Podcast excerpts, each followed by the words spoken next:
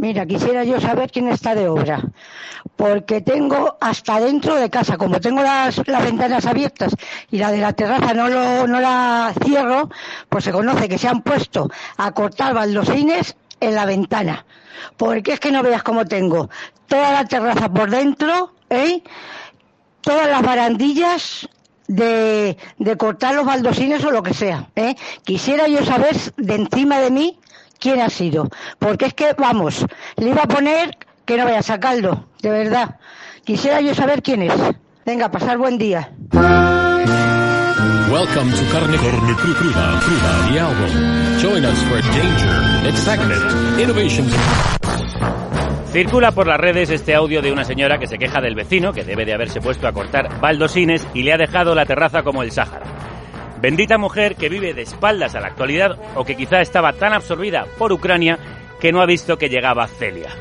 Sirvan los siguientes minutos para ponerle al día de los goles que nos han colado a puerta vacía mientras nos cegaba la tormenta bélica. Porque, aunque no os lo creáis, hay quien ha aprovechado el río revuelto de la guerra para limpiar la ropa sucia. No os acordaréis porque parece ya otra vida, pero Ayuso le regaló a un amigo un contrato de mascarillas por un millón y medio, del que le llegaron 55.000 euros a su hermano, como reconoció ella misma. Quedaban por explicar otros 230.000 euros que Casado decía de buena tinta y que la presidenta madrileña negaba, hasta que estalló la guerra. Entonces, con nocturnidad y alevosía, envió un comunicado a la prensa admitiendo que su hermanísimo había ganado en total 280.000 euros con este negocio de la familia. Lo que me sorprende es que no haya habido otra manifestación de seguidores delante de Génova para pedir que la canonicen y que se presente a la Moncloa, claro que sí. Por lo pronto han canonizado a San Feijó, santo patrón de la moderación, el hombre que vendrá a civilizar España como Santiago Matamoros con espada de acero templado. Aunque recordemos que llegó al poder con una campaña de bulos contra Touriño que ríete tú de Donald Trump. El PP, bajo su tutela, se ha estrenado metiendo por primera vez en un gobierno a la ultraderecha, los amigos de Putin en España, para entendernos. El típico giro al centro pasando por el franquismo. El acuerdo incluye un pin neandertal, ocultar la violencia machista y darle la vicepresidencia a un homófobo, racista y machista. Feijóo dice que él no ha tenido nada que ver, pero bueno, también decía que no tenía nada que ver con Marcial Dorado, su amigo el narcotraficante. Para el PP europeo esto es un accidente que esperan no se repita. Ya les digo yo que se repetirá si salen las cuentas. El moderado Feijó le dará la vicepresidencia a Bascal y ministerios a Smith, Espinosa, Olona y compañía para llevar a España al siniestro total. El que ha salido silbando de su accidente es el emérito. La Fiscalía no encontró mejor momento que la guerra para anunciar que la causa contra los presuntos delitos fiscales del rey había prescrito y que lo que no había prescrito no se podía juzgar porque entonces era inviolable. Primero alargan la investigación hasta que prescribe, después nos dicen que el monarca es inviolable para delinquir y luego nos pedirán que creamos en la justicia. Sí, claro. Estamos a un bombardeo de que nos cuenten que le han restituido el trono a Juan Carlos I. Por cierto, él también aprovechó la guerra para escribir un comunicado en el que dedicaba una sola línea a lamentar los acontecimientos de su vida pasada, así lo decía. Le faltó decir esos acontecimientos de los que usted me habla. Hablamos de ilícitos fiscales que el propio Borbón reconoció con sus regularizaciones. El rey evadió impuestos. Eso no hace falta que venga un juez y lo diga. Y mientras tanto, la derecha nos dice que pidamos perdón al rey, que le demos las gracias a Ayuso y que Abascal no es el amigo de Putin, que es Iglesias, porque Putin es comunista y Podemos está a favor de su guerra. Estamos a otro bombardeo de que culpen a la izquierda de la borrasca de arena. Nos metemos con la propaganda de Putin, pero aquí también nos las meten dobladas.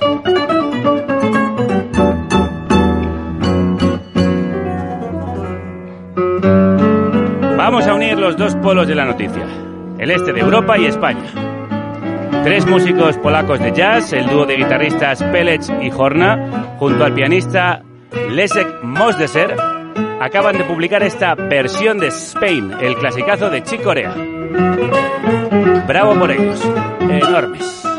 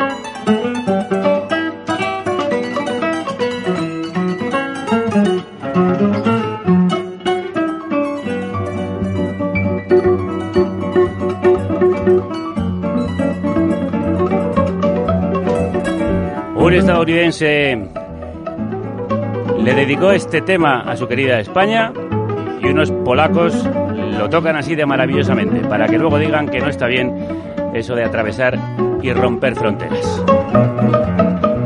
Os recuerdo que estos programas no serían posibles si los oyentes que dais trabajo al mejor equipo formado por Celtia Tabeallo, Eva López, Álvaro Vega, Elena Gómez, Rocío Gómez, Ray Sánchez, Violeta Muñoz, nuestra Marta González, a la que mandamos un abrazo porque está con el maldito virus, y quien nos habla, Javier Gallego.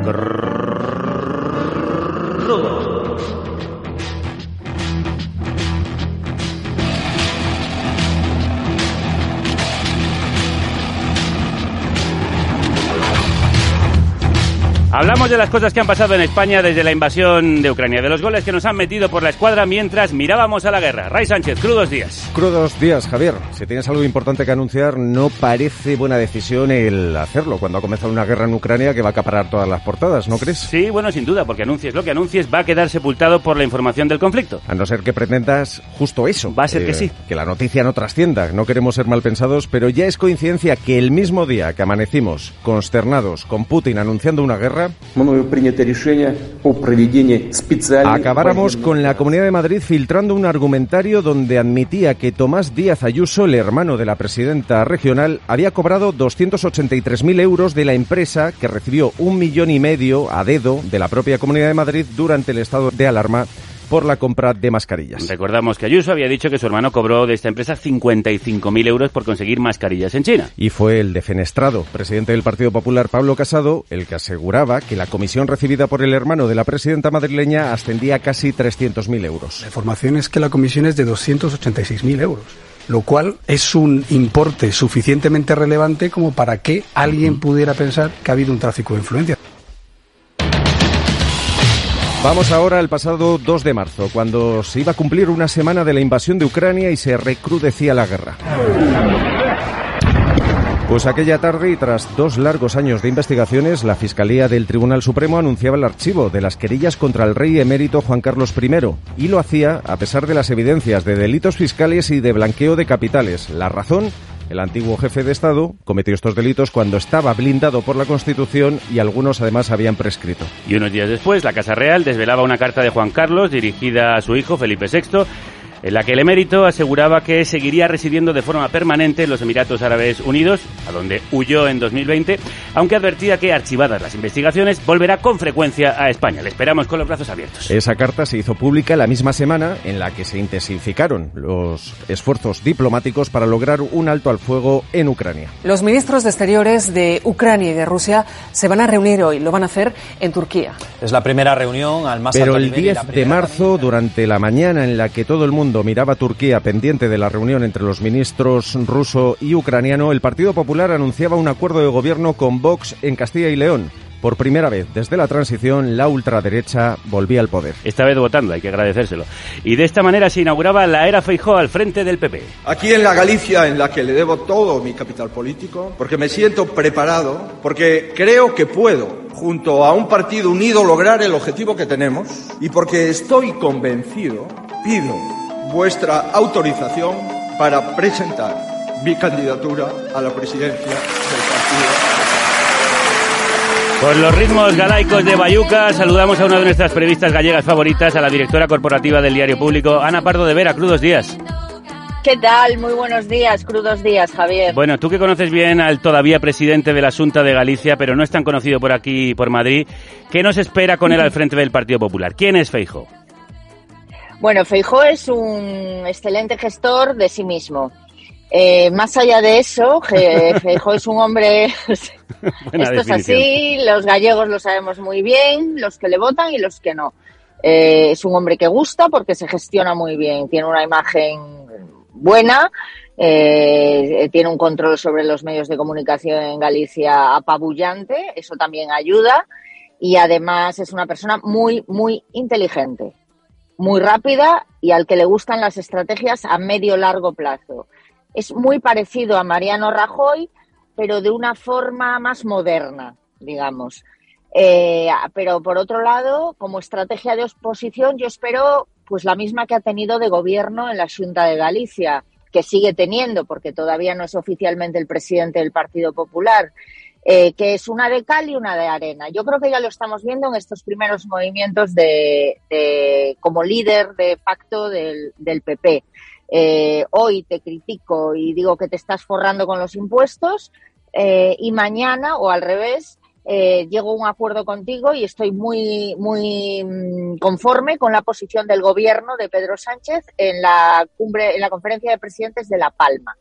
esto va a ir así y lo va a ser durante, al menos durante su liderazgo de oposición. Ojo, si la relación con Ayuso no se le complica demasiado, porque ahí va a estar, eh, yo creo, su, su principal mm, piedra en el camino.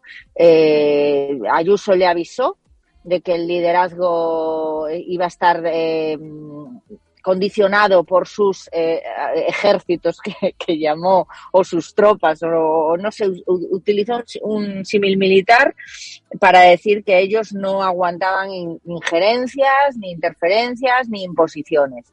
Eh, veremos a ver cómo se concilian dos liderazgos que son muy diferentes, pero que tienen una misma ideología neoliberal. No confundamos ¿eh? las privatizaciones de Feijó, la educación pública, la, eh, apostar por la sanidad privada, eh, financiar colegios con segregación de sexo. luego también es muy de el tema de la residencia se gestionó muy parecida a la forma de Madrid, aunque no de forma tan cruel, es verdad, pero por dejadez lo mismo. En fin, lo iremos viendo, pero yo creo que ya está empezando a confirmarnos a quienes lo seguimos desde hace muchos años que es eh, una de cal y una de arena, ideología eh, liberal, neoliberal, como, como toda la de todo el Partido Popular. Este es el recadito que le dejaba Ayuso en su bienvenida a Madrid, este, este. Somos un equipo de soldados, presidente, que te vamos a acompañar ahora en este momento crítico, pero un equipo, como te digo, que tiene poca paciencia para las tonterías, poco aguante para las imposiciones y que está preparado para dar lo mejor de sí mismos.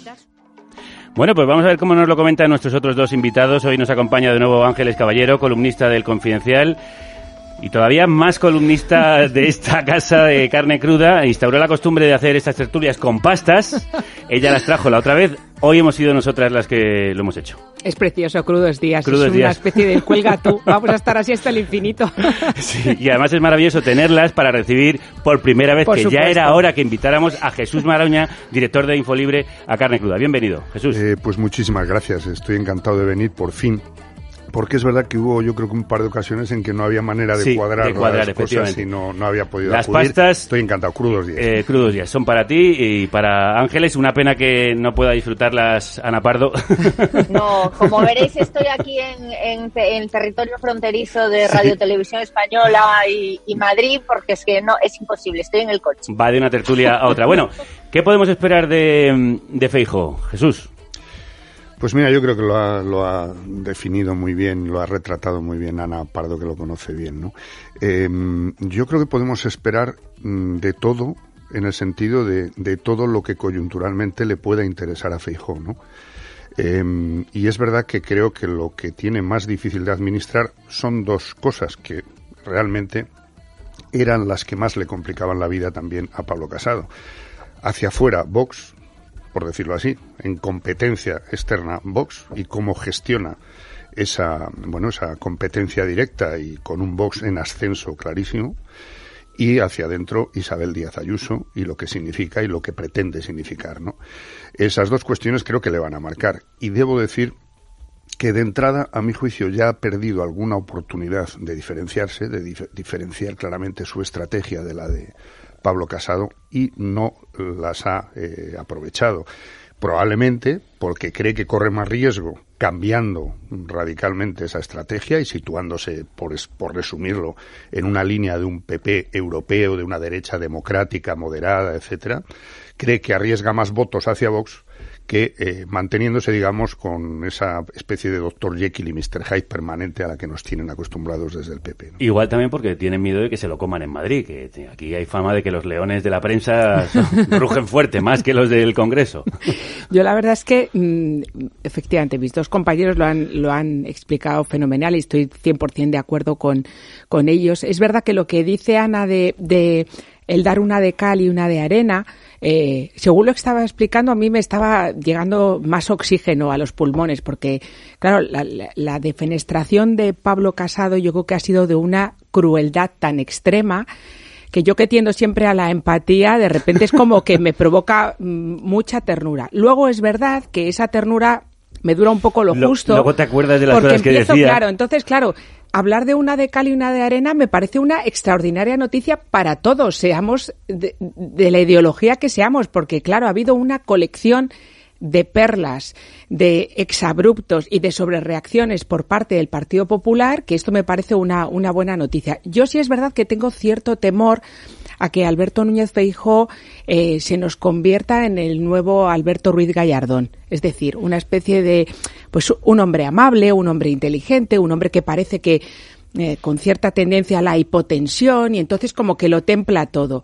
Y de repente eso, no nos podemos olvidar eh, eh, no solo el pasado que conocen bien y el presente de los propios gallegos, sino que eso, algunos no nos acordábamos mucho, pero ha habido otros colegas también eh, del oficio gallegos que nos han recordado la imagen que tienen de Alberto Núñez Feijó, Ancho Quintana y Touriño. esa campaña que les hizo eh, vamos, que igual hasta quedaba, hasta quedaba al Pablo Casado como una ovejita lucera. O sea, quiero decir, entonces yo creo que con todo ese puzzle debemos no entusiasmarnos demasiado y tampoco eh, estar esperando a que empiece a delirar. Es verdad que desde luego el papel que tiene Isabel Díaz Ayuso en esto a la hora de subir y bajar pulsaciones en el partido es evidente, porque esa parte de somos tus soldados, pero ojo, cuidado, no te columpies, que ha sido un poco lo de tonterías las justas, es evidente. Sí, sobre todo además ha conseguido Isabel Díaz Ayuso que inmediatamente, como mucho se hable de esa, digamos, eh, incógnita política de cómo va a ser esa confrontación o esas diferencias entre Ayuso y Feijóo y que se nos olvide o se haga olvidar o dejar en muy segundo es que la memoria es muy frágil. el origen de todo el estallido que es una sospecha muy fundada de corrupción y de tráfico de influencia que denuncia el propio expresidente, bueno, presidente todavía, del PP. es que no es, o sea, parece que esto fue hace tres siglos. El mejor comisionista de todos los tiempos. Oiga, es que no se ha aclarado todavía esto y creo que es obligación nuestra, de los medios, de los periodistas, y, de la, oposición, por supuesto, no olvidar esto. Oiga, no, usted, eh, ahora pueden hacer todas las florituras que quieran, pero aclaren lo que han hecho con cada euro público, para empezar. Hoy eh, hace justo un mes que empezó esa guerra del PP, pero después Putin se le metió en la cabeza de meternos otra guerra por medio. Yo creo que es importante hacer esa, esa autocrítica, porque hoy también se cumplen seis meses del inicio de la erupción del volcán de Napalm. Es verdad. Queda muy lejano y yo creo que nuestro papel como periodistas y que quizá no estamos, bueno, quizá no estamos cumpliendo, no, no estamos, creo, cumpliendo lo suficiente, es eso, saber e intentar auditar todas esas promesas y declaraciones que recogemos de los políticos, todas esas ayudas que iban a llegar. no sabemos. En los momentos álgidos Y, fiscalizar después cómo se distribuyen las ayudas y están Exacto. Recordad que cuando hubo la tragedia del terremoto de Lorca, que eso sí que ya nos parece el medievo, tardaron 10 años en llegar muchas ayudas, la mayoría de ellas. Y eso hay que, es verdad que, que tenemos que nosotros interiorizarlo por muchas cosas que estén ocurriendo, que es verdad que, estamos en una época que solo nos falta la marcianada en la Tierra, eh, por muchas cosas. bueno, y, hay bastante. El cielo ya está, el cielo ya está preparado para que ocurra. Desde luego. Solo hay que ver mi coche en estos momentos bien cubiertito de arena. Eh, pero, pero en todo caso, efectivamente, nosotros fiscalizar, que ese es nuestro trabajo, más que perdernos en declaraciones altisonantes, que sin duda vamos a tener muchísimas, muchísimas con lo de Feijo. Eh, que Galicia no es tierra de libertad ahora, donde gobierna él, no entiendo nada, y Ayuso con sus soldados que no aceptan imposiciones. Em, sabemos de Núñez Feijó, que nació en Ourense hace 60 años, que su mentor fue el exministro de Aznar, Roma y Becaría, y que presidió Correos antes de regresar a Galicia para suceder al frente del PP a Manuel Fraga. O povo galego falou, falou alto e claro. Tras cuatro años en la oposición, Feijó ganó las elecciones gallegas con mayoría absoluta en 2009, recuperando la asunta para el PP, tras el paréntesis del gobierno de coalición entre PSOE y BNG, con esa campaña de bulos brutal contra Touriño. Y tras la retirada de Mariano Rajoy en 2018, muchos creían que era el momento en que Feijó saliera de su zona de confort y diera el salto para dirigir el Partido Popular en Madrid, pero no lo hizo. Quizá porque le pesaban algunos lastres. Usted no sabía nada de Marcial Dorado cuando le conoció en el año 94. ¿Usted cree que si yo supiese de lo que iba a ser acusado, yo eh, me dejaría hacer fotos o iría a comer con él? La verdad judicial es que sí. Eh, tenía alguna relación con determinados negocios relativos al narcotráfico. Pero desde luego, eh, alguna relación o algún asunto pendiente con la justicia, jamás tuve conocimiento de que lo tuviera.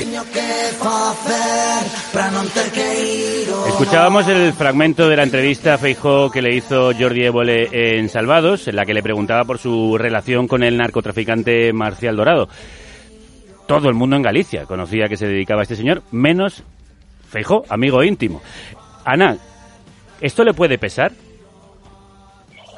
Bueno, tendría que haberle pesado ya y no le pesó en las elecciones gallegas, sobre todo teniendo en cuenta el daño que hizo el narcotráfico en Galicia, como recordaréis, y que bien reflejaba la, serie Fariña y el libro de Nacho Carretero, cuya banda sonora has, puesto ahora. Em, debería pesarle y Veremos a ver, estas, las fotos que salieron publicadas con Marcial Dorado eran unas fotos que se obtuvieron en un registro de la Guardia Civil en casa del narcotraficante.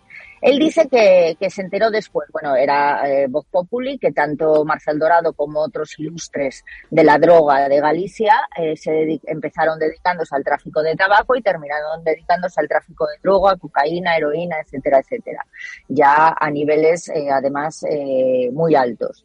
Primero, destacar que Marcial Dorado fue el único que durante la operación Nécora no fue detenido, a pesar de toda esta implicación. Fue detenido a posteriores. Segundo, señalar que eh, cuando se hicieron las fotos del país, eh, Alberto Núñez Feijóo era secretario general de la Consellería de Sanidad eh, y que Marcial Dorado tenía una empresa de combustibles que era la que suministraba a los hospitales de esa Secretaría General de la Sanidad. La amistad no es de un día, la amistad está confirmado eh, y además el propio Feijote lo dice. O sea, sí, bueno, no era una amistad de un día que nos vamos en un paseo ya que coincidimos con otra gente, no. Eh, se fueron a esquiar juntos y tenían una relación, eh, además sus, sus respectivas parejas de entonces eran amigas, en fin, hay una historia de amistad eh, no, no diré profunda, pero bueno, en su día sí hubo mucha amistad y además intereses compartidos, como era precisamente el combustible que suministraba Marcial Dorado con una de sus empresas tapadera a la Secretaría General de, la Consellería de Sanidad. Lo que quiero decir con esto es que efectivamente hubo una relación muy estrecha, como también eh, eh, relata y reconoce Fariña entre el narcotráfico y el tráfico de tabaco en Galicia con los con el Partido Popular y la fundación de Alianza Popular y el Partido Popular. La corrupción eh, del Partido Popular nació en Galicia. Y todavía recordamos los tiempos, como me contaba Pablo Crespo en una conversación de cinco horas, en los que Javier Arenas y Juan Carlos Vera, que ahora han vuelto a, sus responsabilidades, a responsabilidades importantes en el Partido Popular, iban a buscar financiación ¿eh? a todos los ayuntamientos. Hubo alcaldes que eran narcotraficantes, el famoso Nené Barral. Eh, hubo y, y, Feijó estaba metido en todo eso porque era imposible desvincularse si pertenecías al PP o a la órbita del PP y mucho más con Romay Becaría y con Mariano Rajoy a posteriori y con Fraga, que le nombró vicepresidente, después, por cierto, después de mm, eh, que cayese Cuiña, que era el delfín eterno de Fraga, precisamente porque su, un familiar suyo eh, vendió eh, material para la lucha contra el chapapote, resultado del hundimiento del Prestige. Es decir, por lo mismo que Ayuso se la quiso cargar Pablo Casado. Eh, al final la historia vuelve sobre lo mismo. sí, sí, es que es así. Entonces, Queen tuvo que dimitir, no, tuvo que dimitir, no, desde Madrid, donde estaba Feijó, le obligaron a Fraga a que lo echara y se acabó su carrera política, se acabó de golpe. Y luego se demostró que además el familiar de Cuña no se había enriquecido. Como sí se había enriquecido, sí se ha enriquecido con la pandemia el hermano de Ayuso. O sea, lo que es la vida y las vueltas que da la vida. Pero es que el Partido Popular es siempre así. El Partido Popular de Galicia es un puntal importantísimo en la historia del Partido Popular, de Alianza Popular, y eh, lo seguirá siendo. Todo eso perseguirá a Feijó en Madrid. Porque en Madrid los medios no son los gallegos. Ya. ¿Creéis que le perseguirá o que ya amortizó esto? Bueno, a mí es que, o sea, estoy mm, fascinada. estoy fascinada. Es como una peli que me engancha desde el principio. Ana, quiero escucharte cinco horas también a ti hablando. No, pero me parece, y precisamente enganchándolo con lo que decíamos ahora, yo creo que es eh, muy interesante eso, echar la vista atrás y hacer una especie de recopilatorio de estos, eso, grandes hits que algunos, eh, quizá por eso, algunos por edad, otros por desconocimiento, otros, que no conocemos en profundidad como conocen algunos periodistas y, por supuesto, algunos periodistas que siguen trabajando en, Galicia y que tendrán, desde luego, un montón de cosas que contar. Yo creo que mm, aquí le pasará una factura, pero yo creo que es que hay, eh, no sé si estáis de acuerdo el resto conmigo, pero hay una cantidad de, no diría periodistas favorables a Isabel Díaz Ayuso. Yo me atrevo a decir que ha creado un club de fans absolutamente fuerte, robusto. No, no, pero a mí las personas que van a manifestarse a Génova y piden efectivamente que la saquen a hombros por la puerta grande de las ventas, o sea, ya cada uno a lo que destina un domingo por la mañana. Yo ahí no me voy a no me voy a meter, pero creo sinceramente que, que en la prensa muchos de los periodistas a los que conozco en medios importantes, a los que admiro y a los que respeto, eh, es una kriptonita mm, brutal. Y aparte ella, yo he estado un par de veces con ella en, en un ambiente bastante informal y yo reconozco que hay una parte en la que digo, a ver, necesito despegarme de esta señora porque podría acabar con ella en un karaoke. O sea, tiene una parte de... Mezcla mucho la cosa esta de que puede ser una señora que reúna todos los estereotipos del chamberí y el barrio de Salamanca, que a veces es injusto también, pero son es un retrato robot en el que está. Pero también ella tiene esa parte eh, macarra de barrio en la que mm, cuando está con una cerveza de por medio la saca. Entonces, claro, es una es que decir encantadora de serpientes es como un poco, ¿sabes? Algunas de esas cosas que se nos dice a veces a las mujeres. mismo serpiente. Claro, pero pero es verdad que estás con ella, entonces yo creo que hay una serie de fundamentalmente señores que están absolutamente fascinados. Entonces yo no sé eh, cómo van a encajar lo de Feijo, depende de cómo trate a su claro, ídola. Claro. Esa guerra puede continuar, eh, solo puede quedar uno, por el trono del PP. Sí, pero yo eh, distinguiría o sumaría a los ayuses, como ángeles, a los que podrían acabar en un karaoke, que está muy bien, en el de, de algo que es más serio, que es hasta qué punto ha habido y hay una dependencia de determinados medios de la caja registradora de la Comunidad de Madrid. De los fondos eh, económicos que la Comunidad de Madrid eh, facilita a una serie de medios. Mm. Esto tiene que ver con lo que ocurrió en el PP y con el estallido y con la forma del estallido y con las cosas que hubo que leer, porque es que, claro, es que insisto que los tiempos son acelerados, ¿no? Pero es que en los mismos medios, incluso con las mismas firmas que dos semanas antes, no más, ¿eh? Pronosticaban que, que Casado podía ganar con mayoría absoluta, incluso en Castilla y León, pero desde luego en las próximas generales, y era el líder de la derecha indiscutible, pues es que tuvimos que leer verdaderos desprecios desde el punto de vista humano, además, que a mí me pasa como ángeles, empatizas con las víctimas. Es terrible, ¿eh? Y entonces eh, dice, bueno, pero ¿cómo? Se, es un impudor absolutamente. Bien, eh, yo es que soy de los que mantiene que no es que no me iría a un karaoke, sino que es que defiendo que Ayuso no debió ser nunca ni candidata del PP en Madrid. ¿Por qué? Porque cuando ocurrió eso, ya sabíamos, por toda la investigación que habíamos desvelado en Infolibre, que ella y su hermano y su familia ya habían eh, manejado dinero público de manera personal para tapar sus deudas personales. Echaron mano de Aval Madrid, que es una empresa semipública. Jamás devolvieron el préstamo. Hicieron lo posible hizo lo posible ya entonces Isabel Díaz Ayuso para que desde Avalmadrid ni siquiera se le reclamara el préstamo y hemos pagado aquellos 400.000 euros entre todos los contribuyentes.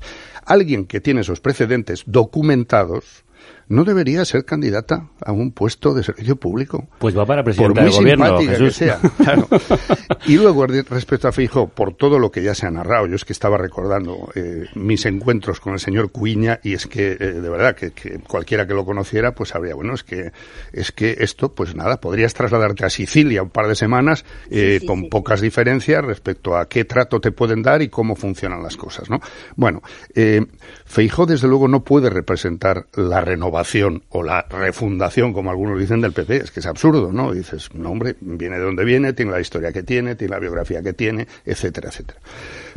Podrá y querrá, suponemos, representar la seriedad, el rigor, la moderación, etcétera. Y por ahí La moderación los martes y jueves, no tanto Claro, los lunes, miércoles claro. y viernes. Y también por ahí digo. tiene la incomodidad no solo de Vox, que no lo tenían en aquella época sus precedentes, sus ascendentes en el PP, sino además a Isabel Díaz Ayuso, que le hace decir o le lleva a decir en esa, bueno, pues en ese venirse arriba, pues una, a mi juicio, una majadería, como decir que, hombre, en Madrid, qué bien la libertad Que que hay en. Madrid, pero ¿y en Orense qué pasa? que están, que están amordazados. que están ¿Cómo no se amordazados. puede decir eso? Esto en cualquier país que del gobierna mundo, en Galicia. Las caricaturas de Feijóo de un líder político que se estarían haciendo de la noche a la mañana y de la mañana a la noche serían constantes. Es como Fernández Mañueco diciendo que hay que evitar el adoctrinamiento en los Claro. colegios Y cuando hay una mayoría absoluta en, en Castilla y León del Partido Popular. Claro, y le preguntan, ¿pero es que hay adoctrinamiento? Y dice, bueno, no, pero queríamos recalcar Pero el sí, tema. eso sí. Vamos a hablar ahora de Mañueco. Quiero aprovechar para decir que en esta mesa tenemos eh, representados tres medios que han hecho excelentes investigaciones sobre Ayuso y sobre la corrupción en Madrid. En estos días Infolibre, el medio de Jesús, está poniendo lupa en esos contratos de la Comunidad de Madrid, que adjudicó a dedo aprovechando la excepcionalidad del estado de alarma. Recomiendo desde aquí que leáis lo que están publicando. Pero es que tenemos que hablar de Mañueco. Lo habéis dejado ya votando, voy a rematar. Porque además la caída de mm, Pablo Casado viene de esas elecciones que supuestamente iban a ganar por goleada y que han acabado metiendo a la ultraderecha en la cama. ¿Ha encontrado usted algún elemento racista, machista o xenófobo en el documento que hemos firmado? No entiendo muy bien qué es la inmigración ordenada. La inmigración ordenada es precisamente eso, a eh, eh, a atender a lo que es eh, el recibir a las personas a las que eh, bueno pues permite la ley que puedan venir a nuestro país y a la Unión Europea. Eso. Efecti- efectivamente, pues para que quede claro. Eh, mm, a, eh, mm, a un acuerdo difícil de explicar incluso para su beneficiario, el presidente Alfonso Fernández Mañueco. Hay que admitir que el pacto del PP y Vox en Castilla y León forma parte del legado de Pablo Casado, el primer sapo que se ha tenido que tragar Feijó, aunque sospechosamente no será el último porque en el horizonte están las elecciones andaluzas. ¿Veremos más Vox junto a PP, Ana? Pues dependerá del resultado de, de Moreno Bonilla, pero he de decir que están más preocupados en el Partido Popular, según eh, he, he hablado con algunos dirigentes eh, de allí, están más preocupados por las elecciones en Andalucía que las que por las de Castilla y León, porque creen que, que Macarena Olona es una apuesta muy fuerte de Vox, incluso eh, tienen algunos sondeos que, bueno, es verdad que son trackings que se hacen a diario, que dan eh, el sorpaso de Vox al Partido Popular y eso es para, para Moreno Bonilla es eh, terrible porque él lleva diciendo, incluso cuando ya Mañueco había pactado con Vox y habían llegado a un acuerdo de gobierno, se, él sigue diciendo que no y que no y que no y que no va a pactar con Vox.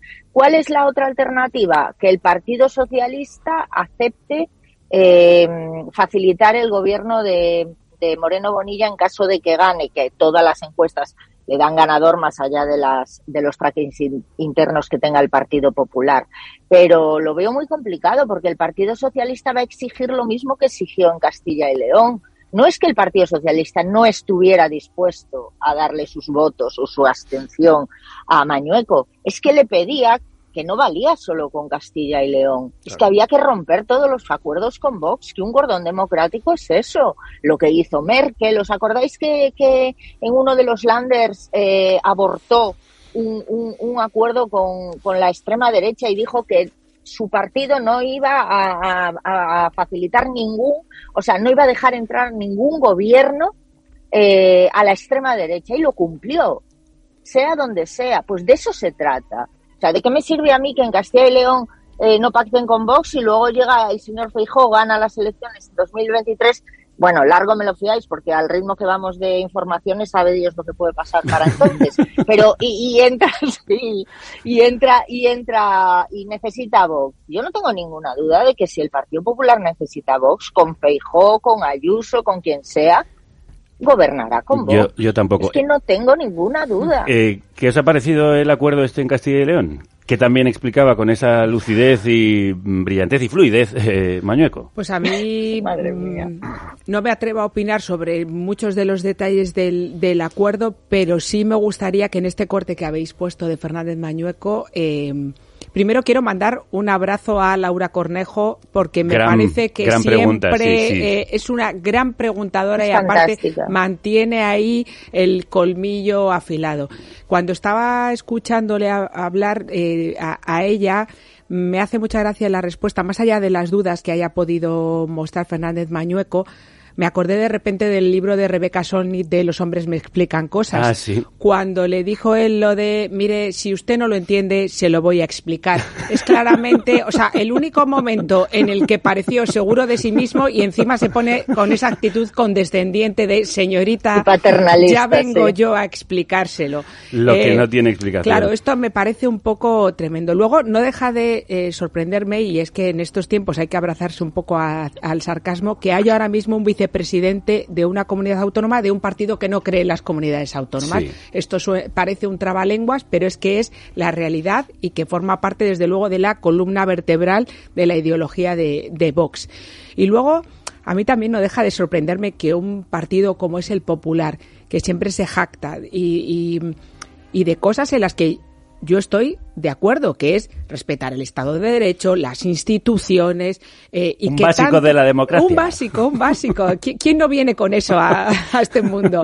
Pero que de repente es- eh, tiene tan venerada y tan blanqueada todo lo que ocurrió en la transición, como la- si la transición hubiera sido un camino de rosas en el que nadie salió herido ni dañado, eh, justo con este acuerdo se haya cargado ese pacto del 78 en el que Claro. logró encajarse a partidos de diferente ideología que probablemente se las habían visto y habían tenido enormes debates verbales y de repente eh, había un partido que no encajaba y había otro que sí podía formar parte de ese puzzle que era el Partido Comunista. De repente ahora eh, se les ha olvidado. O sea, que yo creo que cuando vuelvan a recordarnos la transición y por supuesto el único hacedor de la transición que todos sabemos que fue Juan Carlos I porque fue él solo los demás no hicieron nada, 23F. pues a mí me parece que mm, conviene también recordarles que todas esas cosas, eso, que uno, como decía Jesús, ¿no? Lo- veneras y a las dos semanas ya te parece que aquello fue un papelillo firmado, ¿no? Yo agradecería que nos empezaran a tratar como seres humanos adultos, que ya tenemos una edad, vamos Sí. peinando unas canas. Por cierto que Laura Cornejo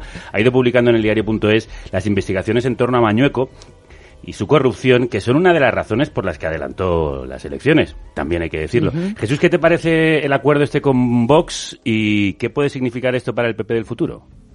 Bueno, a mí me parece que es un, un punto de inflexión clave, ¿no? Por lo que decíamos al principio. O sea, eh, aunque todavía no estuviera al frente eh, Feijó del PP, pero eh, está claro que va a ser eh, aupado y que él ha aceptado, precisamente por ser aupado, eh, esa responsabilidad.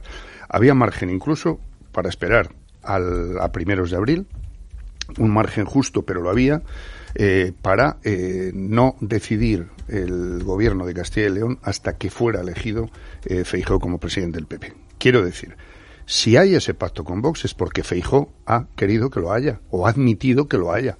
Y dio dos razones. Una, que no había otra opción, que la otra opción era elecciones anticipadas, y eso no es verdad, porque había una propuesta, había una oferta, eso sí, que era complicada, que exigía de verdad tener una estrategia diferente hacia la extrema derecha, hacia Vox, eh, porque suponía la oferta que se hacía desde el PSOE e implicaba además a todo el resto del abanico parlamentario, era si ustedes de verdad decide en un cordón democrático. Y expliquémoslo, cordón democrático no significa restar ninguna legitimidad en el Parlamento. Estamos hablando de ocupar gestión, de ocupar gobiernos. ¿no? Si usted establece ese cordón democrático, como han hecho otros países, como Alemania, eh, como Italia, como algunos otros, eh, bueno, mm, entonces hablemos. Por lo tanto, había otra posibilidad que se despreció. Y segundo, le echó la culpa a Mañueco y dijo esto cada uno hará lo que le parezca oportuno y entonces bueno pero que eso, es de verdad el, ciclo de autoridad de seguridad de estabilidad que desde la derecha se, se propone. A mí me parece un punto de inflexión y luego el contenido. De lo que está escrito es tan ambiguo que vale para todo. Pero, sin embargo, los discursos que ya se han comprado y lo que se comparte entre el PP y Vox, no solo en Castilla y León, porque lo estamos viviendo en Madrid, y se está viviendo en Andalucía porque ayer mismo escuchamos a un consejero andaluz hablar ya de la violencia intrafamiliar en lugar de la violencia machista. Ya se está eh, aceptando incorporando un discurso que es falsario y que es un retroceso en sí mismo, porque es negar la violencia que sufren las mujeres por el hecho de ser mujeres. Y esto es responsabilidad del PP. ¿Quiere o no quiere ser una derecha democrática europea? Tiene que decidir es eso. que esas palabras son gravísimas. Son gravísimas porque están dando a entender que si una mujer es agredida eh, por parte de alguien que no sea de su ámbito familiar, eh, ¿a eso cómo le llamamos, eh, consejero? Porque si es intrafamiliar, si se sale de... exacto, pues eso. Bueno, porque además... Igual me dice, se lo voy a explicar, Se lo voy a explicar, señorita. bueno, es que eh, hemos necesitado años de lucha feminista para llegar a la consecución de una ley específica en torno a una violencia específica dirigida contra un colectivo que es más de la mitad de la población. Y vienen estos señores a decirnos que ese consenso que tanto ha costado conseguir no, no debe existir. Y el problema, Jesús, es que el PP no puede gobernar sin Vox si hiciera ese cordón se quedaría fuera. Y no quieren quedarse fuera, claro, del gobierno, que es lo que persiguen, evidentemente. Claro, la cuestión esta es la diferencia de si el recorrido, el objetivo que uno tiene en política es ocupar el poder de inmediato lo antes posible. Em, o mejorar la vida de los ciudadanos. claro, o de verdad tener un proyecto de país, como se suele decir, ¿no? Yo ya no diría ya ni de país, diría un proyecto, como tú dices, que respete los derechos, que gestione el dinero público honradamente, que bueno, que sea consciente de los problemas que tenemos hoy y los que van a tener nuestros hijos. Me refiero a esa cosa que ya con las guerras y con las corrupciones y con todo lo que vimos parece que se pone otra vez en segundo plano, que es que este planeta está consumiéndose a sí mismo. Lo estamos consumiendo, ¿no? Si, no, si alguien no acepta la lucha contra el cambio climático y eso lo que, lo que significa eso, pues es que está, eh, bueno, está jugando con las vidas de todos, ¿no? Es decir, no estoy hablando ya de posiciones ideológicas o de partidismos de ningún tipo, sino aceptar unos mínimos, unos mínimos que respeten la inteligencia y la vida y los mm. derechos mm. humanos, ¿no? Eh, qué cosas, ¿no? esto ahora se le llama buenismo y a mí me enciende eso, ¿no? Porque cuando alguien te dice, bueno, te veo un poco buenista, te están diciendo, usted es un poco gilipollas, ¿no? Es un poco ingenuo, es un poco... no, mire usted, yo es que tengo una visión de la realidad mía y de mis hijas y de la humanidad que usted parece que no le importa o lo deja en muy segundo plano. Y eso no es ser ni más hábil, ni más inteligente, ni más... No, no, no, eso es ser, en fin, eh, no quiero más calificativos, ¿no? Pero, eh, me lo has dejado también votando porque hablando del muñidor del proyecto de país, del que hablaba Ángeles, y de la gestión del dinero, pues no podemos dejar de hablar, para terminar, de Juan Carlos eh, I, que no se enfrentará, qué sorpresa, a los tribunales, a pesar del dinero que amasó vulnerando la ley durante su reinado, como él mismo reconoció cuando regularizó por dos veces dinero que no había declarado Hacienda. Y a través de carta a su hijo nos ha dicho a los españoles que lo lamenta. Vamos, ha vuelto a decir, aunque con menos palabras, aquello de... Lo siento mucho. Me he equivocado y no volverá a ocurrir. ¿Y esto qué, Ana? Bueno, esto es eh, más de lo mismo y lo que esperábamos.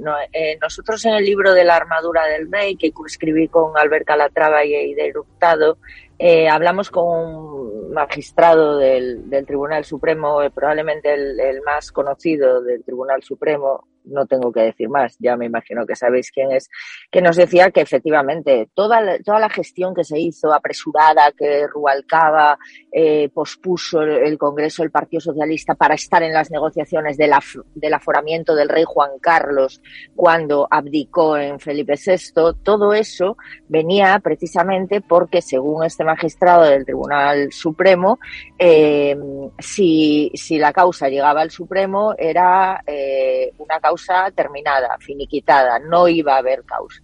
Y los hechos nos le han dado la razón a un señor que conoce perfectamente cómo van las estructuras del Estado, sobre todo con respecto a la columna vertebral de estas estructuras, eh, que es la, la monarquía. Es una vergüenza. Yo me acuerdo además de escribir sobre el tema del, del del hermano de Ayuso, eh, con las informaciones que había publicado Infolibre, demás, me hice ahí un artículo de, titulado Elogio de, la decencia. Dije, es que esto va más allá de, de tema judicial, es que esto es ética política, que, que, en este país no sabemos que existe, porque las dimisiones, o sea, tienen que condenarte para que dimitas, y a veces ni eso. Pero, pero en la ética política no existe no le damos la importancia que le dan, por ejemplo, en Alemania, cuando una ministra que, plagia una tesis doctoral se va inmediatamente del gobierno de Merkel. No, eso en España eso no existe. Bueno, pues yo hablaba de eso y después salió lo del rey, lo del rey Juan Carlos. Y además que se queda a vivir eh, como vivienda permanente, establece su vivienda permanente en Abu Dhabi. Claro, porque él tiene que proteger su fortuna. Y es que Emiratos es un paraíso fiscal, pero es un paraíso fiscal tan grande tan grande que los gestores son los propios eh, son los propios jefes, eh, los propios jeques. Entonces, claro, qué mejor paraíso fiscal. De hecho, están las fortunas están, según leí en un estudio, las fortunas están huyendo de Holanda a Emiratos, porque en Emiratos el propio gobierno emiratí que lo gestiona entonces, ¿qué, ¿qué, mayor seguridad para un paraíso fiscal? Ahí está la fortuna de Juan Carlos, pero nunca podremos acceder. Ahora sí que se siente Entonces dije yo, ¿cómo voy a pedir decencia política si el ex jefe del Estado está con esta. Claro, es que es imposible. Los demás dirán, ¿qué voy a hacer yo si mira lo que ha hecho el rey Juan Carlos? ¿Qué voy a hacer yo? Claro, así no avanzamos, no hay cultura democrática en este país. Es que no hay cultura mientras se consientan estas aberraciones. Bueno, porque además has puesto un punto sobre la I importante no va a aflorar todo ese dinero que se evadió. ¿Qué va? Y no vamos a, efectivamente, no vamos a conocer ni recuperar la fortuna que amasó gracias a su calidad de jefe del Estado, que es que es la mayor figura de todo el sistema. Sí, la verdad. Pues mira, el New York Times la ponía en 2.000 millones de, de, euros, de dólares, perdón. Pues imagínate el New York Times, que no es un panfletillo con todos los respetos que repartan en el metro. Eh, así que vamos a ver, y Forbes, y Forbes lo había hecho eh, cinco años antes. Eso sí, Forbes, esa publicación que nos enteramos por email y por los compañeros de, de, corresponsales, esa, esa, esa publicación nunca llegó a España. Mm. O sea, nos enteramos por ellos, pero jamás llegó esa publicación a España. díganme que esto es una democracia plena, díganmelo. Hablamos de oligarcas rusos y anda que los nuestros. sí. No, la verdad es que, bueno, yo ahora cuando escuchaba a Ana, efectivamente, lo de que el sitio al que se haya, eh, haya decidido como residencia permanente el, el anterior jefe del Estado. Es que Suiza le pareció como demasiado obvio. sea, sea un paraíso fiscal, pero que además, y que no se nos olvide, mira, aquí voy a ejercer otra vez el, buenismo, Jesús, yo estoy siempre en tu equipo. Eh, uno de los países que más agrede los derechos humanos y los derechos de las mujeres, que son tan humanos como los de los hombres, pero a mí me parece un insulto. Me parece un insulto eh, para cualquiera cualquier persona y cualquier ser humano que defienda los derechos que le, que le protegen. Entonces, encima, yo reconozco que me he sentido muy violenta al leer el contenido de esa carta, porque es un poco de aquí mantengo mi residencia, y a lo mejor voy, pues eso, a las fiestas patronales que me apetezcan de vez en cuando, ¿no? Pues vengo para San Isidro y vengo para que nadie se meta con Entonces es es mm, es un poco irritante, incluso aunque mm, yo creo que, que hasta los propios monárquicos deben sentirse absolutamente irritados con esta actitud y esta y esta impunidad. Por supuesto ya del tema eh, efectivamente del dinero y de y de otro gran conseguidor como ha sido el rey Juan Carlos. Se podría eh, quedar con el hermano de Ayuso y hacer una empresa Sí, bueno, yo, yo pagaría, o sea, pagaría acciones de, por, esa, por acciones de Eso esa es triunfo empresa. seguro. Pero es verdad que a mí me... me Y el he hablado, he hablado con algunas eh, eh, activistas y con algunas activistas musulmanas que están en, en- viviendo en España y es, o sea, pronunciar esas palabras y esa, y, es- y esa pareja que es Juan Carlos I Abu Dhabi se suben por las paredes por precisamente no tanto por ellas, sino porque las por las que están en esos en esos países. No tuvieron tampoco tino en elegir el país al que se iba. Jesús. Yo leía los autos de archivo de la Fiscalía y recordaba a un colega que era editorialista hace muchos años en un periódico y siempre decía, bueno, entonces el editorial eh, que tengo que hacer es de esos de dos y dos son cuatro, no obstante. y a partir de ahí, a partir de ahí ya cabía. Todos por sí. Pues yo recordaba eso porque cualquiera que lea esos autos de archivo, dice, bueno, este señor cometió unos cuantos delitos Sí, fiscales. sí, es que además lo dicen. Lo dice expresamente. eh, eh, y eh, incluso yo diría que respecto a las regularizaciones, bueno, es que a la vez que se dice que hizo esas regularizaciones, que es una manera de admitir, no había declarado eh, parte de lo que me llevé, eh, es que además es muy dudoso, más que dudoso, que esas regularizaciones sean regulares. ¿Vale? En el- leyendo los propios autos, ¿eh? dice, bueno, pues tuvo tres avisos. Eh, Pues no hay ciudadano, yo no conozco a ningún ciudadano que teniendo cualquier aviso de Hacienda pueda regular de la manera que el emérito ha regulado. Bueno, eh, eh, estos son los hechos, digamos, ¿no? Y segundo, la habilidad siempre, que lo digo por el, enfoque que dabas al programa de hoy y a tu artículo de hoy en, el diario que es cómo la guerra tapa o ha tapado o ha difuminado otros temas importantes, claro, es que la Casa Real en eso sabe hacerlo muy bien. Es decir, el día que es de donde surge realmente todo esto, el día que el hijo, es decir, que el rey actual y la Casa Real señala al emérito con toda la cuestión de la fortuna en paraísos fiscales, las fundaciones extrañas, etcétera, fue el día que se declaró el estado de alarma, hace ahora dos años. Se aprovechó esa circunstancia para comunicar algo tan Oye. menor como esto. Y ahora hemos conocido el archivo de la causa, pues en unas circunstancias también que informativamente pues recuerdan a todo eso que está en el manual de instrucciones de todo comunicador asesor de política, que es vamos a aprovechar, o incluso algunos dicen crea- se crea la famosa cortina de humo, ¿no? En este caso la cortina de humo la, la ha puesto Putin y a partir de ahí todo el mundo aprovecha eh, que hoy es martes, esto es Bélgica, ¿no? Pues qué buena conclusión para resumir todo lo que hemos hablado hoy con Ana Pardo de Vera, directora corporativa del Diario Público, Jesús Maraña, director editorial de Infolibre y Ángeles Caballero, columnista en El Confidencial.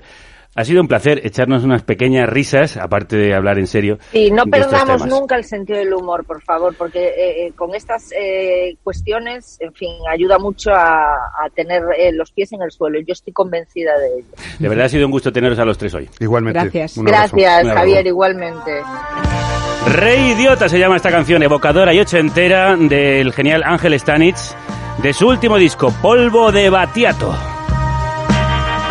Y hágase su voluntad aquí en el cielo, Florida Park. Grábese su nombre en un acetato. Acínense que no hay playback. que va a ser hoy? Su santidad. Seré el sultán de Covadonga.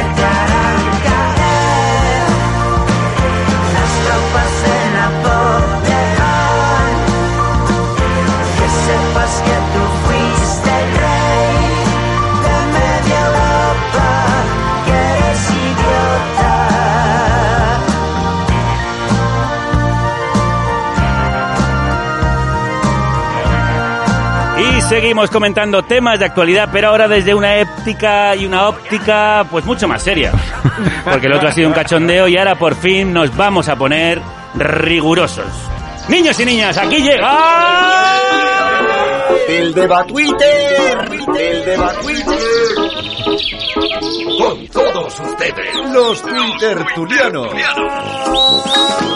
Atravesando heroicamente la calima han llegado al estudio con la teza anaranjada nuestros debatertuliano, noniano, nonianos y noniano, nonianas. Antía la usada. Buenos días. ¿Cómo estás? Bueno, estupenda. Ya se te ve. Ah, muchas Pues gracias. Precioso jersey de un Pero que no azul para- eléctrico. No paras de decir. Es que mi madre me dijo, tú cuando vayas a carne cruda, tú ponte, tú ponte de color para que te reconozcan. Sí, la podéis y- ver bueno, en, el, en el Ah. Twitch, que está estupenda, fantástica, fenomenal. Ay, Como también gracias. está estupenda Borja Sumozas. ¿Cómo estás? Pues muy bien, anaranjado para contrastar con el azul de... de- de- ¿Cómo piensas? Muy bien, muy bien. muy bien. Eh, has venido, por cierto, con una camisa que podría ser como de camuflaje guerrero para estos tiempos, ¿no? muy bien. muy adecuado. Sí, Para el apocalipsis, sí. ¿Y tú, Pepe, qué? Noto como una pequeña diferencia. No, espera, tono. que todavía no he saludado a Violeta Muñoz. ¿Cómo estás? Yo muy bien, ¿qué tal ustedes, chavales? Bien, las redes están ahí que arden, ¿no? Están a tope. Muy bien. ¿Y tú estás a tope o no? Yo estoy yo a topísimo. yo, no, yo es que reflexionaba que a mí esto de Kalima no suena a artista de reggaetón. Sí, es Sí, verdad. es verdad, es verdad. Escucha lo último de Kalima, Tormento del Desierto. Wow. Y reflexionas, viejunas, aparte, eh, para Tormentos, nuestros titulares de hoy. Vole Twitter, Twitter. Información con carácter en 140 caracteres. Porque no solo las empresas armamentísticas sacan beneficio de la guerra, son muchos los que aprovechan los conflictos para robarte la cartera. Empezamos hablando de luz, gas y gasolina. Que no es el último LP de Kalima. A ella le gusta la gasolina. Pero podría ser si que es Kalima, su gran éxito. En las últimas semanas sus precios, emulando a Froilán, se han disparado. ¿Por qué? La inflación, los precios de la energía son única responsabilidad de Putin y de su guerra ilegal en Ucrania. Y las muchachas del barrio le llamaban loca. Claro que sí. Eso, según, según Pedro Sánchez, la culpa de todo la tiene Yoko Putin. Claro que sí. Sí, sí, sí. Pero a no partir pasa. de ahora todo lo malo que pase, Yoko Putin. Yoko Putin, Yoko Me Putin gusta. es como me ha salido un padrastro, pues esto ha sido Putin. Yoko Eh, Putin. Pero no pasa nada, porque el no tan alto representante de la UE tiene la solución. Según Borrell, esta situación pide Pide que los ciudadanos europeos bajen la calefacción de sus casas. También pide que todo el mundo haga un esfuerzo individual en recortar el consumo de gas, igual que recortamos el consumo de agua cuando hay sequía. Y las muchachas del barrio le llamaban loca. Eh, por cierto, que él podría haberse recortado algo en su sueldo, por ejemplo. Sí, a las patillas, aunque sea. Pero no, para ser alto representante el argumento es un poco bajo, ¿sabes? Si el gas está caro, no uses gas. Es como Paulo Coelho. Si estás triste, no estés triste. Eres pobre, no seas pobre. Si tiene frío, no tenga No frío. Bueno, Borrell se ha venido arriba con la guerra, ya sabes, como la luz y el gas. Sí, la mismísima Botín Junior ha tomado medidas como emprendedora que es. Cito textualmente. He bajado la calefacción en mi casa a 17 grados. Son pequeñas cosas que los consumidores podemos hacer. Claro. Te queremos. Te queremos. eh. Gracias por salvar este país y, y salvarnos de la guerra. Se le olvidó comentar a la buena de Ana que hablaba de su casa en el Caribe. Claro que a 17 está bien. Bueno, hay algo que hacer porque hay crisis hasta en las funerarias. Ya nadie quiere morirse para no pagar la luz que se ve al final del túnel. Debate artuliano nonianos. ¿Qué se os ocurre para ahorrar? Antía. Bueno, yo no he podido evitarlo y he hecho una cabecera. Señoras y señores, con todos ustedes, el show Las Tropelías de Butín y Borrell, dentro cabecera. Borrell, Butín, Butín, Borrell, Butín, Butín, Borrell, Borrell, Butín, Borrell. Bueno, hola, yo soy Butín y yo soy Burrell. Y nada, venimos a darnos unos consejitos para el ahorro. Se ha vuelto Primer consejito. No, no, no, no. Levántate al amanecer. No, no, no, no, no, no, no. Duérmete al anochecer. No, no, no, no, no, no, no. En connivencia con la naturaleza sí podrás ahorrar mucho en la luz. Segundo consejito. Basta ya, basta ya de duchas burguesas con agua caliente y jabón. Volvamos a la tradición. Lavémonos por provincias. Eh, por ejemplo, yo hoy me he restregado un poquito a Urense y he subido un poquito hasta Lugo. Ah, muy bien. Tercer consejito. Bueno, yo creo que lo que tendrías que hacer también es abriros una cuenta en el Banco Santander. Pero, Botín, ¿cómo va a ayudar eso al ahorro? ¡Cállate! Te he dicho que te calles, hijo de puta. y nada, bueno, estos son unos pequeños consejos que podemos hacer los consumidores medios para, para ahorrar. Y nada, recordar que pase lo que pase, si Rusia gana la guerra, la culpa la tenéis vosotros. ¡Bravo! ¡Bravo! ¡Bravo! Espectacular, madre mía. eh, es como Gollum y Smigol, pero en una versión mucho más friki. Eh, y no es lo peor que me han llamado en la vida, fíjate por dónde. No, es lo peor. ir aspirando tan fuerte la calima. Es que Eh, esto no- Está empezando a hacer estragos. eh. Eh, Borja Simozaes. Pues me ha pasado como siempre con ella, que me la ha quitado, me la ha quitado. Iba a hacer el mismo chiste. No, Es que lo Borja, mismo, lo mismo. pero bueno. connivencia. Bueno, eh, yo voy a hacer un personaje que influido por, por, la, por Borrell y, y Botín y a ver si adivináis quién, quién es. A ¿vale? ver. A ver. Me voy a quitar la mascarilla porque es que me está dando... que no ves que se Es que no veo. las gafas y no ve los apuntes. Ay, joder, Borja. Em, he seguido los consejos de Borrell y Botín. Con los años me he ido adaptando a la oscuridad. La gente cree que me oculto en las sombras, pero se equivoca. Yo soy las sombras. En Gotham solo se enciende la bat señal por la noche. Para no gastar. Yo soy la venganza. Y es un poco el, el origen de Batman. Que lo ha creado, o sea, eh, el- la última de Batman, es que no sé si la habéis visto, está haciendo Todavía un poco no, spoiler. todavía no. No la he pero visto. empieza todo que sale eh, muy oscura. Botín y da el consejo. y entonces Batman, Batman dice, El diablo está en los detalles. Sí. Y entonces empieza a ahorrar, Ah. entonces eh, al final deja la mansión, se va a una batcueva. Ah, Eh, O sea que en realidad se hizo, se hizo el Caballero Oscuro por problemas de la luz. Exactamente, Claro, no, no, claro. y conciencia a todo, a toda la ciudad, a toda Claro, que hay que ahorrar. Para que vayan ahorrando, Claro. vayan ahorrando, y por eso la película es tan oscura que las escenas de noche casi ni se ven. No, no se ve, es que solo se ve la bat señal. Claro. Que en ese sentido, con ole al, al de Atrecho, Sí, sí, porque realmente ahorra un montón. Muchísimo, es solo muchísimo. eso. No, Borrell en realidad es el productor de esta película. Botín. Sí, sí, sí. Borrell y Botín. Botín y Eh, Borrell. ¿y ¿Qué dicen por ahí en las redes? A ver, ideas. Poner el coche en punto muerto y decirle al chofer que empuje. Ahorra Ah, mira. bastante. Está bien. Hacer mucho hentai, como Rosalía, eso calienta. Sí. Ah, mm. O irse a vivir a la Cañada Real. O sea, que todos nos vayamos a la Cañada Ah, Real. también. Bastante fácil. La costumbre, Luego hay muchas respuestas como poco higiénica. Lavar los platos mientras te duchas, duchas familiares y que sean pocas. Sí. Oler bien está sobrevalorado. Y mucha gente sospechosamente habla de guardar pedos en bolsas para ahorrar gas. Por favor. No, Pero- por favor, Eh, no. no, no, No. no, esa respuesta ya más no. No. Eh, también proponen quemar ayuntamientos, expropiar Santander Uh.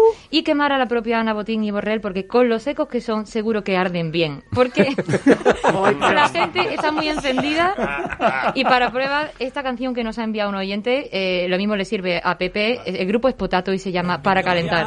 Hace un frío que pela, hay hasta quien dice que parece Siberia. Para calentarse algunos paraos, han metido fuego a lo dispao. ¿Cómo eran los Bien. 90, eh? ¿Cómo eran los 90? ¿Seguro que no es Pepe cantando? Es que se le parece la voz, ¿eh? Deberíamos comprobarlo. Bueno, Pepe, Sí, ¿y tú? Españoles, Anda, mira. en estos tiempos de pertinaz inflación, Generalísimo, ¿qué solución ve usted a la subida de la luz y el gas? no se puede hacer nada. Vaya. Las modas son cíclicas. ¿Ah? Se vuelve a llevar el fascismo, la guerra mundial y en brevísimo las velas y los carruajes de caballo. Y a usted eso le parece bien, claro. Por supuestísimo, por fin vuelven los buenos tiempos.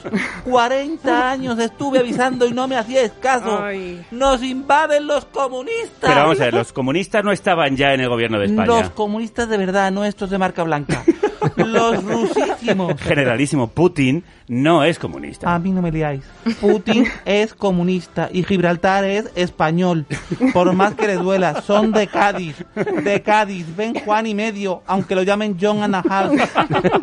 Creo que está usted mezclando cosas, generalísimo. Todo está relacionado. Putin, la calima, los implantes en Turquía. Esto conmigo no pasaba. ¿Cómo me echo de menos? Me voy que tengo que comprar aceite de girasol. Bueno, en mi caso, de cara al sol. Ay, qué chiste. Arriba yo. Y más arriba Carrero Blanco. Y bueno, y el precio de la luz. Bueno, qué cambio de voz. Que, ¿verdad? sí, seguimos escorados Sí, a la sí. derecha porque nos toca hablar de Feijó. Feijó, Feijó, casado ya no está. Feijó llegó, ganó y marchó jocón. Feijó. Y es que la llegada de Feijó nos ha mostrado a un PP totalmente diferente. Pues sí, sí, sí. En Castilla y León, por ejemplo, Mañueco Diabólico ha cambiado a Ciudadanos por la ultraderecha. Ya lo advertimos en su momento. La ultraderecha te quiere gobernar y en el PP le siguen la corriente. Porque al final no son tan diferentes si la ultraderecha te ha gobernado ya. Pero, ¿qué opina Feijó y el nuevo PP de este pacto? El que pide responsabilidad en los pactos políticos es el que gobierna con la extrema izquierda populista española Ole. y se apoya en el independentismo Venga. vasco y catalán, Chupito. comprenderá que Chupito. legitimidad para pedir responsabilidad en pactos. Y otro chupito. Pero también tengo que decir que ese PP ya no existe. Los muchachos del barrio le llamaban loca. Totalmente diferente. Totalmente. O sea, totalmente diferente. Casado nunca le habría echado la culpa a Sánchez. Al menos sin rodearse de ganado y vestirse de alguna profesión absurda. Es como que han cambiado a Casado por Fijo, pero han mantenido a los guionistas. Sí, es como en las telenovelas estas que cambian al actor por otro esperando que nadie se dé cuenta. Sí, sí, sí. O como Tony Cantó, que cambia de partido pero sigue haciendo el ridículo. Así es. Deba tuiteros, analicemos en profundidad diferencias entre el nuevo y el viejo PP. Borja Simozas. Hombre, el nuevo, por ejemplo, ha cambiado la- las siglas. O sea, ahora es eh, PP, es, significa afinación perfecta en inglés. Pitch perfect. Pitch perfect, perfect. porque ahora ya, realmente ahora ya van, van a, a por todas. o Total. sea, Y muy buena peli, ¿eh? Sí. Con Vox, que, que además había como tensión sexual no Sí, resuelta. por fin. Y me gusta que, que ya lo hayan resuelto, porque a mí lo que no me gusta, por ejemplo, eh, ¿os acordáis de Médico de Familia? Sí. Que estuvo el doctor Nacho con Lidia Bots Sí. 10 años, 10 sin, años. sin consumar.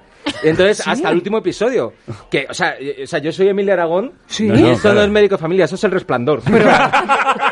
Diez años ahí, o sea, entonces me gusta, me gusta Muy que por bien. fin, yo, de hecho deberían sacar una portada que en el Ola que fuera por fin juntos. y, y- y ya, pues, que es bonito, ¿no? Me encanta, me encanta. Con Vox y el PP. Sí, sí, además como abrazados, ¿no? Abrazados. Sí, claro. Abascal y Feijó. A mí me parece bonito y de Precioso. hecho creo que la gente que lo Ah, critica sí. es por envidia, porque Totalmente. muchas veces te da envidia cuando ves una pareja Sí, que es feliz y tal. es. Le dice, uy, les doy dos años. No, no, no. O sea, Yo quiero un posado, yo quiero un posado ya. Un Sí, posado sí. veraniego que lo vayan adelantando esta primavera. Antía. Mira, yo, eh, vamos a ver. Feijó, ¿no? Eh, Feijó, el, el nuevo PP. Feijó. Es verdad que... Eh, sh, calla, por favor, calla, por favor. Que Vaya cosas que nos El nuevo. Feijó, Sí, sí, sí. más que centralistas, pensar que Feijó es el nuevo PP. Porque llevamos cuatro reinados de mayorías absolutas en Galicia. ¡Cuatro reinados de mayorías absolutas! ¿eh? ¿Y por qué le llamo a Feijó como si fuese un emperador? Feijó, el moderado. Feijó, el gran gestor. ¿Pero qué coño es esto? ¿Eh? Que cuando Feijó entró en, en la puta Junta de Andalucía, ¿de Andalucía qué digo? ¡De Galicia! Que estoy, hasta me pongo loca. Todo llegará. En la Junta de Galicia. Todavía callada así. Todo llegará, por supuesto. Yo, eh, eh, fornicar conmigo era ilegal. Ilegal, ilegal. Trece años han pasado. Y todavía no sabe hablar gallego. Feijo, todavía no sabe hablar gallego. En Feijo, en Galicia ya no queda gente. O bien porque se muere, o bien porque no vive, o bien porque tiene que emigrar. ¿Eh? En Galicia solo quedan eucaliptos. y me venís a decir aquí desde España que Feijó es el nuevo PP. Pues os diré una cosa. Venga. De aquellos fragas, estos lodos. Y de aquellas águilas, estos pollos. Eh, Pepe, tú que... Bueno, yo tengo una explicación, pero es en forma de... Cuando me mira así, sé que me va a aclarar una canción. Es que lo sé. Es que es mucho más fácil Mirándome explicarlo. a los ojos, juraría que tienes algo nuevo que cantarme. Empieza ya, mujer. No tengas miedo, quizá para mañana sea tarde. Al partir a la derecha en dos, se reparte el voto entre el PP y. Salvo algún casquivano que vota Ciudadanos. Por eso da lo mismo Casado Feijóo. Solo por haber metido casquivano en una letra, te salvas. Yo es que soy me muy- dan ganas de darte un abrazo. Soy muy de esos. soy muy- Impresionante. soy muy o sea, de- nadie pensó que esa palabra podría ir en una letra. Ni siquiera Kalima, el artista de reggaeton. Bueno, pero vamos, vamos a seguir, vamos a seguir. Ma- Nos mantenemos en el carril de la derecha porque llegan los hashtags. Marchando una de hashtag. Y hablamos del regreso más esperado desde la vuelta de Ella Baila Sola. Es mejor volver. Ya lo dijo el generalísimo. Vuelve, vuelve el fascismo, las guerras mundiales y el rey emérito.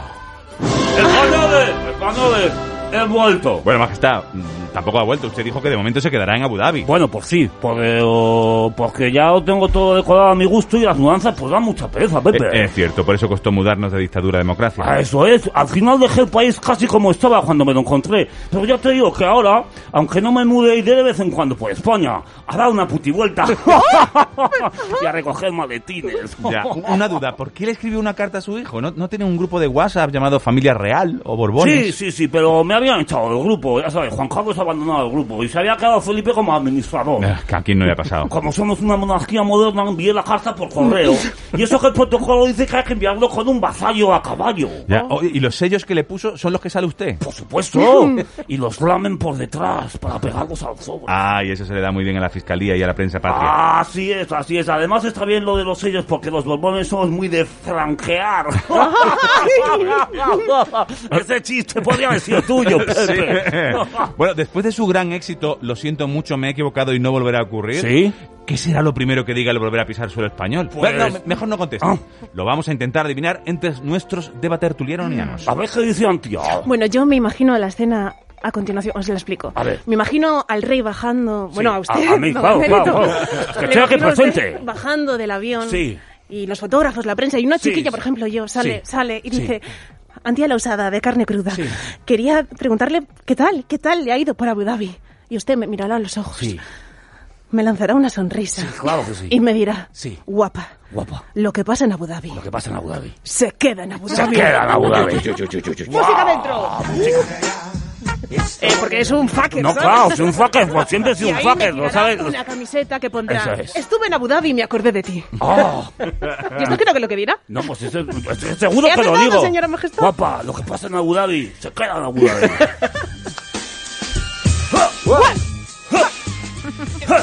Me Y gusta. tú, Barcos, Barcos Mozart, Pues no, yo- Barcos lo que tengo yo, Borja, tú. Me gusta, pero me gusta, me gusta ese, Barcos ese tu modo. mote, sí. Barco- Barco. Es que no puedo dejar de parar de pensar en yates. Me encanta. Soy como la oligarquía rusa. Bueno, los están quitando todos los yates rusos Ya, de los pero famosos. mío no, a mí el bribón no me lo... No me lo... Que no lo- No te lo no, menean. No me lo menean, no, no me lo quitan. Pues yo me, imagino al rey volviendo como, como me lo he imaginado como Elvis Presley, la vuelta del rey, ¿no? Claro. Entonces me he imaginado a. Elvis Presley, pero si volviera Elvis Presley, pero el Elvis Presley gordo y karateca. Ah. y, y entonces me imagino que volvería al rey cantándole a la reina Sofía y a todos los españoles ¿Ah, sí? eh, esta letra de Elvis Presley. A ver, pero cuando hables de mí, Ah, cuando bueno. hables como en tercera persona, como si yo estuviera en Abu No, pero es por estoy aquí, respeto, es como- venir como su majestad, ¿no? Como su majestad, No, claro. no, pero háblame porque yo te estoy escuchando. Pues majestad, yo creo que usted Sí. cantaría la de We can go out together Ajá. with suspicious minds. Suspicious mind. And we can wear our dreams on suspicious minds. suspicious minds. Claro que la gente no puede tener suspicious minds con, No. con el rey. No. Hay, no hay que desconfiar del rey. No. Entonces eso él se lo, se lo cantarías a Sofía. Claro. Claro, di- no suspicious mind, no, Sofía, No, hombre. no, Eso no. Fue, fue una tarde, una tarde loca. ¿A quién no le ha mind, pasado? no. Claro. Y claro, y me gustaría que fuera el rey con esta nueva habilidad que tiene de cantar, que fuera a Max Singer. Sí. Y entonces sería muy bonito cuando empieza, empiezan todos a cantar ¡Quítatela!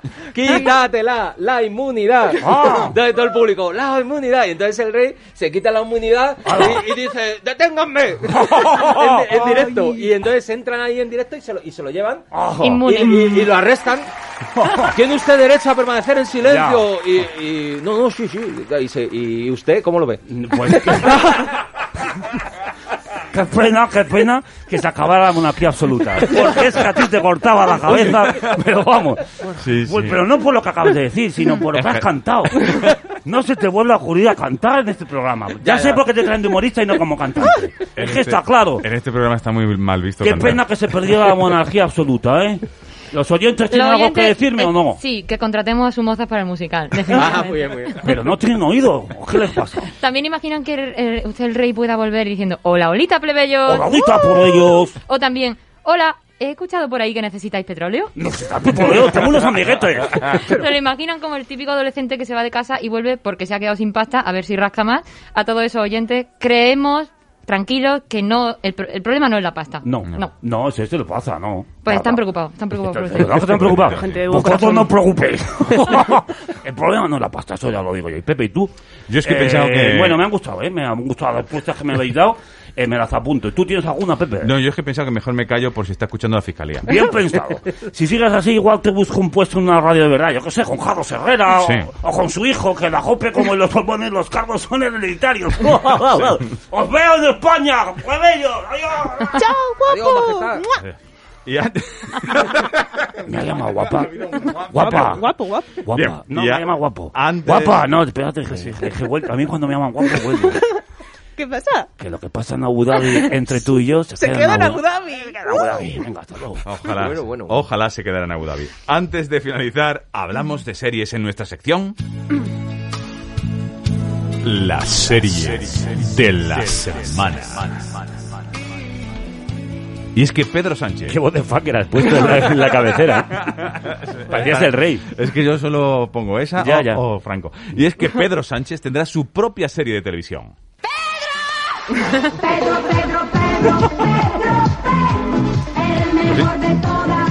No sé de dónde saca las canciones eh, Pepe Macías, la verdad. Eh, Pepe. del 2022 seguro no, yo te lo Eh, digo. se ve que después de pandemias, nevadas, vulcanadas, guerras, invasiones, etcétera, ha dicho, ¿qué me falta? Uh, pues una serie, venga, vamos. Claro, y no olvidemos también lo de la exhumación de Franco y el francotirador que quería matarlo en venganza. Eso es. Sí, acaba de ser su juicio, por cierto, y sus alegaciones son dignas de ocupar capítulo, capítulo y medio. Dice que fue una ensoñación, producto del orujo, mezclado con otros productos nocivos. Pero era una soñación porque yo no tenía ningún plan. Yo solo estaba oyendo noticias de los Jiménez Los Santos, que él también habla mucho criticando a los que van contra España. Yo mezclé aquí las películas, como no hice la mili ni nada, he querido ver todas las películas de la Primera Guerra Mundial, la Segunda, las he vivido todas en películas.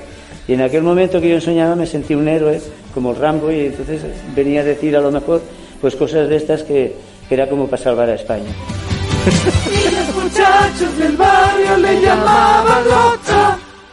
Aquí no le ha pasado. Es, que- es que es normal, es que es normal. En las botellas de orujo tendrían que poner una pegatina, una advertencia de no mezclar con los santos y películas de Rambo. Que conste que igual para la fiscalía eso es un atenuante y sale libre, Sí, este tío. Distinto hubiera sido si hubiera tuteado sobre el rey o sobre Carrero Por Blanco. supuesto, a no ser que lo hubiera tuiteado después de beber orujo y escuchar a los santos. Eso sí, si es así, nada, libertad, libertad. Pero a lo que vamos, la Pedro serie. Eh, cosas más raras se han visto. Estos días también se ha hablado de una película sobre Paz Padilla. está ¿En la serio? cosa- ¿en Sí, sí, sí, sí, La cosa está así de mal. Ojalá por ahorrar hagan dos en una. o, se, o se crucen las tramas, como en la serie de Marvel. Sería fantástico. Pero bueno, deba tertuliano Nianas, la serie sobre Pedro Sánchez. Título, sinopsis y, ¿por qué no? ¿Cuál sería el reparto? Pues eh, eh, yo creo que va a hacer una serie de guapos con Macron que se va a llamar Sensación de sobrevivir. Entonces, claro, no es como la de Sensación de vivir porque aquí ocurren problemas de verdad, no qué mal me ha quedado hoy el pelo, que decía, ¿sabes? Eh, aquí hay problemas reales, eh, entonces eh, va a ser más de espías. Ajá. Entonces luchan- hay un momento que luchan contra Putin. Sí. Eh, y entonces va, en plan James Bond, Guau. eh, va Pedro Sánchez Tiene la y aposta se deja atrapar por Putin. Ujú. Y entonces, eh, claro, luego Putin hace lo que hacen todos los supervillanos, que es que, que te cuentan el plan. Claro. Entonces ahí aprovecha eh, Pedro Sánchez, que además él consigue que hable mucho Putin porque hace muy bien la escucha activa, ¿no se, se- se habéis dado cuenta? Sí. Pedro Sí, Sánchez sí, siempre. eh, hace- ajá, Ujú. ujú, ujú. Además O sea, pone es esa bien. cara que tiene. Claro, y entonces eh, ah, consigue que la gente hable y él, mientras tanto, roba la llave de los misiles nucleares. Entonces ya ese peligro ya no está. Muy buena. Y, y se va a llamar de profesión guapo. es como, Hombre, claro. como una película de los 80 así, de, de acción. Sí, sí, sí. Mezcla de destape y peli de acción de James Bond. Antía, ¿y tú? A ver, yo no quiero contradecir a mi querido Borja, pero yo, que sí que me he documentado sobre la serie, pues es una serie documental sobre Ah. la vida de Pedro Sánchez Ajá. en el día a día de la Moncloa. Ah, vaya. Nos lo quieren vender como serie documental, pero esto todas sabemos lo que es. Esto es un reality. Ah. Como las Kardashian. Como Georgina. Un momento, por favor. He hecho... Espera un momento, Un por favor. un momento, por eh, favor, que te voy a explicar lo que he hecho. Vale, vale, vale. Voy a hacer el spot promocional Ah. con las mejores frases Ah. de la Season 1 Ostras. Ponme, ahora pónmelo. Antes viajaba en metro, ahora viajo en Falcon. A veces lo único que quiero es tomarme una pizza cojonuda en el Luna Rosa con mis colegas. Son ¿Qué tienes suyos. con Macron? Pedro, ¿qué es lo que tienes con Macron? Dímelo, soy tu mujer. Sigo siendo el mismo chaval, ese aquel chiquillo que jugaba al baloncesto con el estudiantes. Antes solo era un hombre. Ahora soy un presidente. Keeping up with Pedro Sánchez. Ser malos colegas. La quiero ver esa serie. ¿A que Yo sí? también, yo también, Estoy yo también. enganchada ya. Bueno, y los oyentes seguro que tienen algunas buenas respuestas. Sí, eh, ¿están de acuerdo en que es Tony Cantó quien debería interpretar a... Sí, Hombre, la verdad, por el vuelta, parecido físico. por sí. fin su Y además, eh, pues, tampoco ha sido muy bueno en ese campo, pero en fin, mejor que en el otro. Pero Y, es eh, un partido tam- que le falta. Sí. También dicen que Aunque sea la sería una comedia que en inglés tendría un nombre así muy muy rimbombante, muy fino, inteligente, pero aquí le llamaríamos Cosas de Moncloa. Ah, muy bien. Yo apostaría por un formato eh, para todos los públicos. Los Sánchez. Un padre de familia que está hasta el mismísimo coño de su hijo, coge su peollo para demostrar que alguien en la vida y recorre España acompañado de su cuñado, interpretado por José Luis Ábalos, convenciendo todo un partido de que es él el verdadero héroe que necesita el socialismo. Para ello usan una escobilla del váter usada. Hasta aquí todo bien, pero aparece en el accionariado de la producción Tarantino y empiezan a pasar cosas muy locas. La pandemia mundial, Filomena, Volcán, asteroides rozando la Tierra, la Tercera Guerra Mundial, una calima del demonio que convierte a Murcia en Mad Max. Tanta catástrofe acaba expulsando al resto de productores de la serie y echan a Tarantino. Vuelve Resines. Pedro Sánchez se despierta del coma y sí, lo que imagináis, sigue igual de guapo. Un aplauso para Violeta Muñoz, por favor. Pero bueno. No, no, o sea, que no solo está con los oyentes, es que No, ella no, también aporta, ella también, ella da, hombre, es verdad, ella, he ella- robado toda la idea del oyente y la he juntado aquí. bueno, pero Bueno, con mucha genialidad, alguna tuya, alguna tuya creo que hay también. Bueno, y ya sé lo que viene. Hombre, es que ya no hay más argumentos. O sea, No. a esto solo se le puede poner Sí. una banda sonora. Por supuesto. Entonces, Wow. yo he rescatado una canción que precisamente el propio Pedro Sánchez ha compuesto mirándose al espejo. A ver.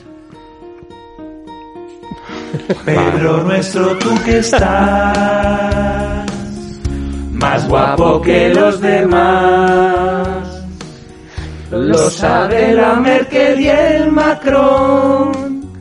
Lo que molas tú con tu falcón. Ni Casado, ni Rivera, ni nadie de vos, ni Feijóo. Tiene ese tipazo. Pues que La carne de gallina. Sí, sí, sí, sí.